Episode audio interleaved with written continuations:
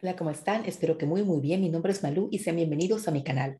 Un canal para aprender de cultura, desarrollo personal y sobre todo de la vida en el extranjero. En el episodio de hoy hablaremos de la carta de motivación, cómo escribirla, qué es esta carta y para qué se necesita. Si les interesa el tema, quédense en el video.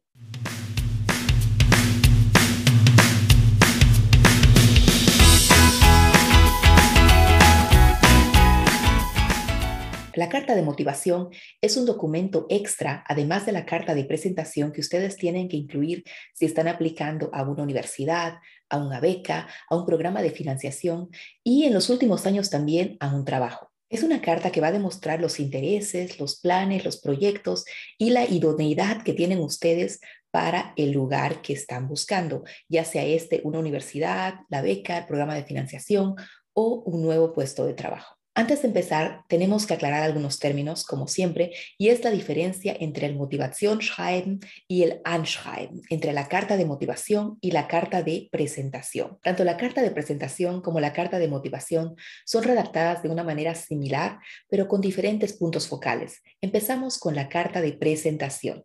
La carta de presentación, a grandes rasgos, también llamada el Anschreiben, se presenta con cada currículum. Eso es un poco complicado porque en español, en toda nuestra cultura, no existe algo así. Nosotros simplemente presentamos el currículum o hoja de vida, como quieran llamarlo, y no tenemos nada delante. Entonces, la persona que recluta, el reclutador, no puede saber antes qué tipos de logros, qué tipos de éxitos hemos tenido nosotros y por qué nosotros podríamos ser de utilidad para la compañía. Es por eso que en Alemania se opta por tener siempre ese Anschreiben que va como primera hoja antes del currículum y en esta carta de presentación la persona que está aplicando al puesto explica cuáles son sus éxitos, en qué puede beneficiar esta persona a la empresa y por qué esta persona es la idónea para ocupar el puesto. Todo lo que es la motivación intrínseca de la persona también está plasmada aquí, pero más grandes rasgos. La carta de presentación se utiliza entonces para plasmar los éxitos que ustedes han tenido en el currículum y los logros que gracias a ustedes la empresa ha conseguido.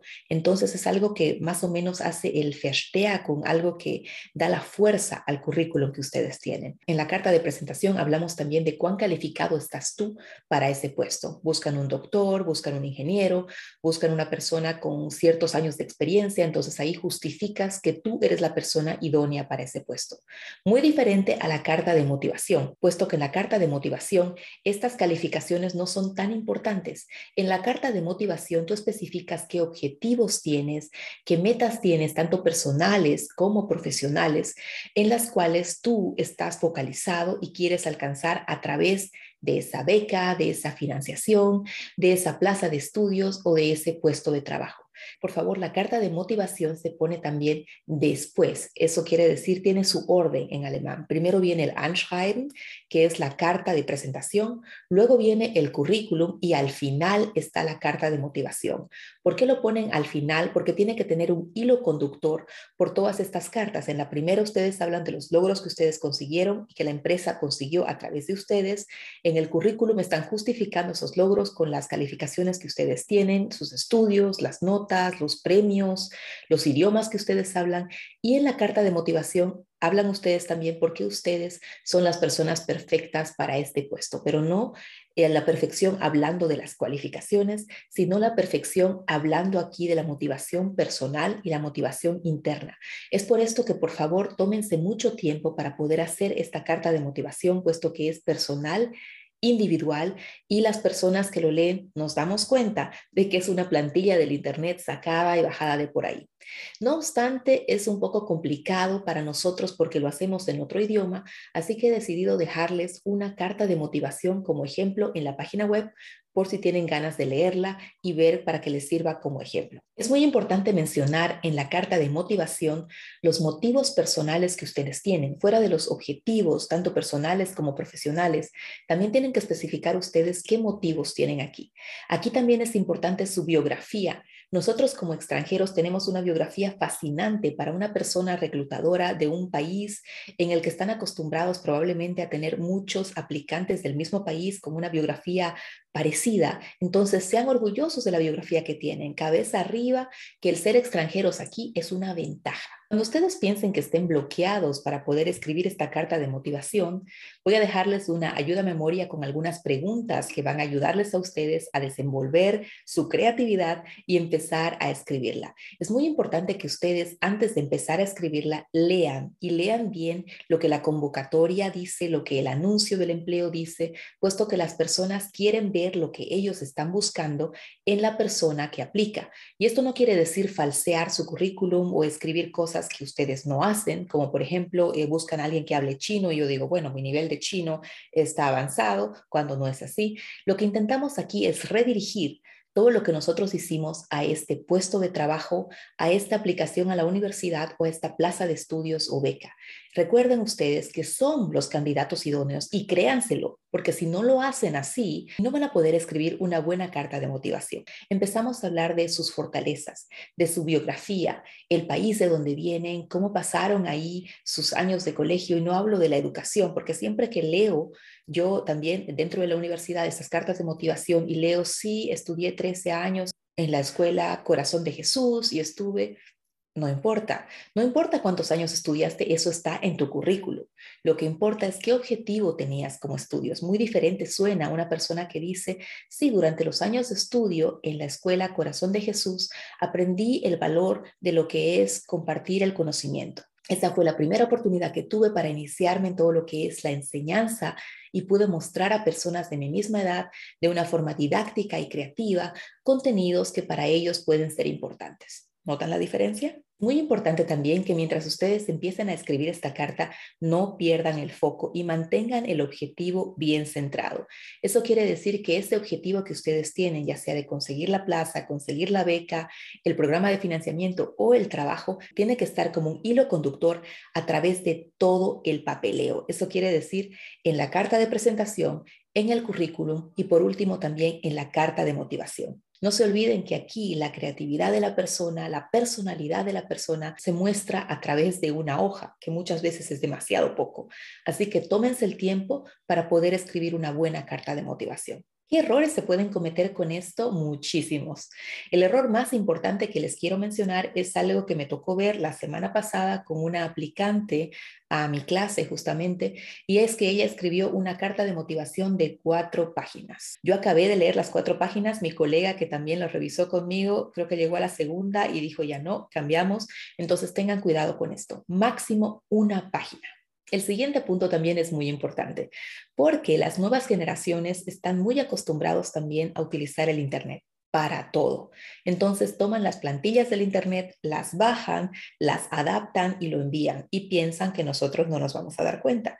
Si bien nosotros no crecimos con el Internet, también nos damos cuenta de eso. Créanme, vemos muchísimas aplicaciones y nos damos cuenta de las personas que usan las plantillas, pero no se las recomiendo, quizá para tener una inspiración, para ver cómo es que se escribe esto y algunos ejemplos, pero por favor no las copien. No se olviden que la individualidad de la persona, así como la huella dactilar, no debería repetirse porque los que van a analizar esto se dan cuenta. Así que tomen esto en cuenta cuando redacten su carta de motivación.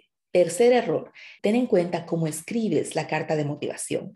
Un texto totalmente de corrido es un poco aburrido y difícil de entender, así que mezcla con la enumeración. Empieza con un texto de corrido, empieza a enumerar tus logros o los valores que tienen o los puntos importantes de tu biografía para que la gente que lea esto pueda tener un Überblick, pueda tener una vista general de esto y poder seguirte a ti. Así que no pierdan el foco, intenten mezclar la forma de escribir para hacerlo atractivo para la persona que va a leer. El siguiente punto es la estructura. Cuando ya ustedes han pensado, han hecho su brainstorming y ya tienen más o menos definidos los puntos que quieren añadir a esta carta de motivación, empezamos con la estructura. La estructura es muy formal y si bien en Alemania no existe una forma y una norma, un layout especial para una carta de motivación, se aplica más o menos la misma estructura que teníamos en la carta de presentación. Entonces tienen ustedes primero el remitente, luego ponen obviamente los datos de ustedes. Les aconsejo que para el remitente busquen específicamente a qué persona persona escriben. Eh, tiene mucho peso escribir a una persona concreta que escribir aún a quien corresponda. Entonces empiecen a averiguar bien también quién es el responsable de esta convocatoria, de este puesto que se ha puesto en el Internet o de esta beca. El siguiente punto que también es muy importante es el asunto. En el asunto, por favor, anoten el número de la convocatoria, el nombre de la convocatoria o el nombre del puesto que se está ofreciendo para que la persona no se pierda cuando lo lea. El siguiente punto es el primer párrafo con el saludo y un poco la introducción para tu carta de motivación. No se tomen mucho tiempo para el saludo, simplemente sean cordiales con esto y no expliquen también mucho sobre su persona, como decir yo soy Malú, vengo de Bolivia, eso ya lo vieron porque ya leyeron antes el currículum. Entonces pueden irse directamente después de una explicación cortita sobre quiénes son ustedes, irse directamente a la parte central. Y ese es el siguiente punto. Para el siguiente punto, ustedes hablan aquí del contenido. ¿Por qué son ustedes las personas idóneas para este puesto, esta beca o este programa de financiamiento? ¿Qué pueden traer ustedes a la empresa o a la universidad y por qué esa universidad? ¿Qué han escuchado de esa universidad? ¿Qué experiencias han tenido ustedes con esa universidad, aunque no sea como estudiantes? Lo mismo con la empresa.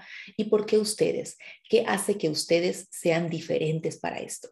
Les aconsejo aquí utilizar su biografía. La biografía es la parte más fuerte que tienen ustedes para poder escribir esta carta de motivación, puesto que como les dije, es muy interesante leer biografías de personas que son distintas. Entonces, utilicen esa filfal, esa diversidad que ustedes tienen, porque aquí es una ventaja enorme. El siguiente punto también se presenta en la carta de presentación y esto es qué puede lograr la universidad o la empresa conmigo. Aunque suene un poco pretencioso, las universidades están también buscando alumnos internacionales justamente por eso, porque necesitan algo, algo del alumno. Ustedes aquí podrían ver qué proyectos tiene ya la universidad con el extranjero y cómo ustedes podrían apoyar o asesorar en este tipo de proyectos.